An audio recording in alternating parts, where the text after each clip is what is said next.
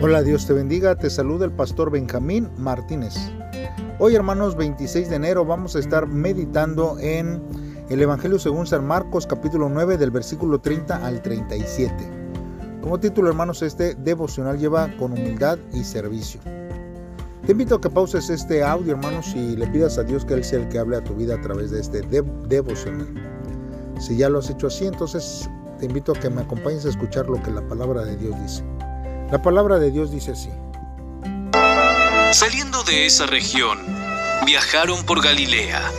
Jesús no quería que nadie supiera que Él estaba allí, porque deseaba pasar más tiempo con sus discípulos y enseñarles. Les dijo, El Hijo del Hombre será traicionado y entregado en manos de sus enemigos. Lo matarán, pero tres días después se levantará de los muertos. Ellos no entendieron lo que quería decir, sin embargo, tenían miedo de preguntarle. Después de llegar a Capernaum e instalarse en una casa, Jesús preguntó a sus discípulos, ¿Qué venían conversando en el camino? Pero no le contestaron, porque iban discutiendo sobre quién de ellos era el más importante. Jesús se sentó y llamó a los doce discípulos y dijo, Quien quiera ser el primero, debe tomar el último lugar y ser el sirviente de todos los demás.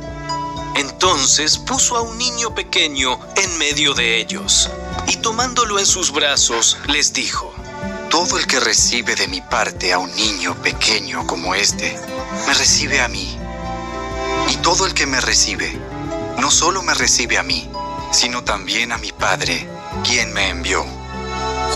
Muy bien hermanos, pues vamos a meditar a través de estos versos de la Biblia.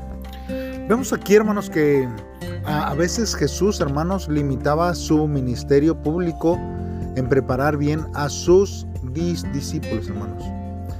Él reconocía la importancia de equiparlos para que siguieran adelante cuando Él regresara al, al cielo. Hay veces que nosotros creemos que esto es fácil, hermanos, pero no. Toma tiempo aprender. El crecimiento espiritual profundo no se consigue en un instante, ni tampoco en una asistencia cada domingo a la escuela dominical. Esto es necesario, pero también es necesario que nosotros podamos implicar un tiempo, hermanos, más profundo en casa. Mas, sin embargo, pensamos que el crecimiento espiritual solamente se da en la iglesia y yendo a la iglesia. No, hermanos, también se da en casa, sin dejar, hermanos, de poder aprender de otros. No importa, hermanos, la calidad de la experiencia, hermanos, ni tampoco la enseñanza. Hermanos, si los discípulos necesitaban periódicamente separarse del trabajo para aprender del maestro, ¿Cuánto más nosotros necesitamos, hermanos, alternar el trabajo con el aprendizaje? Tenemos, hermanos, que aprender. Usted fue un tiempo a la escuela, quizás seis años, quizás nueve, quizás doce años, o quizás dieciséis, o hasta veinte años, solamente dedicándolo, hermanos, al estudio. ¿Y qué, hermanos, de lo espiritual? Si a veces, hermanos, vamos un domingo cada 15 días o dos domingos al mes o, uno al, mes, porque llovió, porque me enfermé, porque llegó visitas. Nosotros, hermanos, necesitamos poner en práctica también en nuestra vida lo espiritual. Necesitamos, hermanos, tener tiempo de aprendizaje en este, eh, en este tiempo, hermanos. Entonces, vemos aquí, hermanos, que Jesús, hermanos, eh, hizo su último recorrido a través de la región de Galilea. Ahora, ¿por qué en este recorrido los discípulos tenían miedo, hermanos, o temor en preguntar a Jesús acerca de su muerte? Quizás porque los amonestó la última vez cuando reaccionaron ante las palabras de Jesús, hermanos, en el capítulo 8. Hermanos, para ellos Jesús estaba, hermanos, obsesionado con la muerte. pero la verdad era que los discípulos estaban mal orientados, pues no hacían más que pensar en el reino que creían que Jesús fundaría y en las posesiones que ocuparían, hermanos, dentro de eh, eh, este mismo reino. A ellos les preocupaba lo que le ocurriría a Jesús y lo que les ocurriría a ellos si Jesús moría. Hermanos, entonces ellos, por lo consiguiente, hermanos, preferían no hablar acerca de sus profecías que, que oían que Jesús decía. Ahora, a los discípulos, hermanos, los sorprendieron en sus constantes discusiones acerca de los, sus logros personales y los hermanos eh, lo obligaron, hermanos, a, a, contestar la pregunta que Jesús les estaba haciendo. Siempre, hermanos, hay hasta en cierto punto dolor, hermanos, al comparar nuestros motivos por los que Cristo, hermanos, hizo, hermanos. Y esto es, hermanos, porque Jesús, hermanos, siempre tuvo motivos misericordiosos a otros. Mas, sin embargo, hermanos, muchas veces nosotros, nuestros motivos por lo que hacemos algo, hermanos, siempre tratamos de beneficiarnos con algo. Hermanos, no es malo que el cristiano tenga aspiraciones, ni que sean laboriosos, pero hermanos, creo que podríamos interpretar como pecado tener aspiraciones que son inapropiadas, hermanos. Algo que no nos va a conducir a proclamar el Evangelio de Dios. El orgullo o la inseguridad, hermanos, puede llevarnos a valorar más la posición o el prestigio que el servicio. Hermanos, en el reino de Dios tales motivos son destructivos. Debemos de luchar por el reino de Cristo y no para nuestro beneficio, no para ver qué posición nosotros vamos a hacer, ni para obtener alguna posición. Ah, no, es que yo sirvo a Dios o voy a servir a Dios para ser este su, su principal mano de derecha de, de Él o yo voy a hacerlo para que Dios me ponga mi corona. Hermanos, todos los logros que nosotros podamos hacer para el reino de, de Dios, hermanos, nuestra recompensa, hermanos, ya está dada y nuestras coronas y todo lo que nosotros podamos obtener por lo que hagamos aquí, por el reino de Dios, será para presentarlo e inclinarnos delante del Rey de Reyes y ponérselo a sus pies porque no hay otro motivo más que darle la gloria al Señor en todo lo que nosotros podamos hacer. Ahora, hermanos, nosotros necesitamos eh, entender que Dios quiere que usted y yo sirvamos con las mejores intenciones y decisiones en nuestra vida. Mire, hermanos, en lo alto del Himalaya, hermanos, utilizan un criterio único para la compra y venta de ovejas por tradición.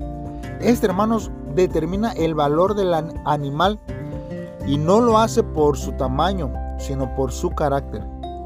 Usan, hermanos, un método muy entretenido para evaluarlo, que consiste en colocar a las ovejas en una ladera y tanto compradores como vendedores observan. Si las ovejas suben por ahí a pastar, su valor aumenta. Aunque sean delgadas, aunque estén feas, aunque no tengan lana, eso no importa. Lo que importa es lo que ellos hacen. Sin embargo, si bajan por la ladera, su valor disminuye. Incluso aunque sean las más bonitas o robustas o tengan una mejor apariencia. ¿Por qué, hermanos? Porque una vez que las ovejas delgadas superen la dificultad y suban por la ladera, pronto encontrarán una colina amplia y cubierta de hierba, y su peso aumentará con el tiempo. Sin embargo, las ovejas que descienden por la ladera, si bien se sienten cómodas en ese tiempo, eventualmente, hermanos, llegarán a un barranco sin hierba y finalmente morirán. Creer en Jesús, hermanos, implica obedecerle. Significa seguirlo. Sin embargo, hermanos, es eh, extraño, ¿sí? A pesar de afirmar que creemos en Jesús, nuestros objetivos de vida siguen siendo los mismos antes o después de conocer a Cristo. Si usted aún anhela subir y dominar a los demás, debemos examinarnos a nosotros mismos y preguntarnos, ¿realmente conocí a Jesús? Una vida que sigue a Jesús es más abundante que una vida que persigue lo que queremos. No podemos seguir viviendo como antes luego de conocer a Jesús. Habiendo sido sanados de nuestras enfermedades y perdonados de nuestros pecados, nuestra actitud y perspectiva, hermanos, tiene que cambiar. Debemos de vivir una nueva vida si fuimos convertidos en nuevas criaturas. Debemos seguir el camino de Jesús, el camino de la cruz. Por eso, hermanos, para este devocional tenemos que meditar por lo menos en dos cosas. Primero, hermanos, ¿cuál es la palabra que el Señor desea que yo comprenda hoy? ¿Qué es lo que el Señor está hablando a mi vida? Hermanos, y que hoy yo pueda, hermanos, ver lo que el Señor quiere en el futuro. No, no aquello que nosotros vamos a poder recibir cuando estemos en la presencia de Dios, sino aquello, hermanos, en lo que nosotros, hermanos, eh, podemos hacer. ¿Qué es lo que Dios está hablando a su vida y que quizás usted no ha comprendido bien? Pídale a Dios que Él le revele a usted el propósito que le ha traído a este tiempo. Ahora, también podemos meditar, hermanos, de en que cómo podemos renunciar a la soberbia de nuestro corazón y buscar ser siervos humildes porque la humildad, hermanos, es necesario para el trabajo en el reino. La altivez y el orgullo, hermanos, fue algo que a Lucifer, hermanos, la estrella de la mañana, a Satanás, lo cautivó y lo hizo que fuese expulsado de la presencia de Dios. El orgullo, hermanos, no es bueno para, para nadie. Por eso, hermanos, tenemos que vivir en humildad en todo tiempo. ¿Por qué no hacemos una oración, hermanos, y le pedimos a Dios que Él sea el que hable y transforme nuestra vida. Padre, en esta hora, Señor, nos acercamos delante de ti. Te pedimos, Señor, que tú seas el que abra nuestro entendimiento y nuestro corazón para que podamos tener, Señor, una comprensión mayor de tu palabra. Restaura, Señor, nuestro corazón altanero. Deseo ser un discípulo humilde, dispuesto a servir a otros con amor Derrama, Señor, más de tu perfecto corazón sobre nuestra vida, para poder, Señor, estar siempre tratando con humildad a los más jóvenes y a los niños, porque tú, Señor, te glorificas en ellos. Ayúdame, Señor, a hacerlo. En el nombre de tu Hijo amado te lo pedimos. Muy bien, hermanos, entonces nos escuchamos mañana en un devocional más. Bendiciones.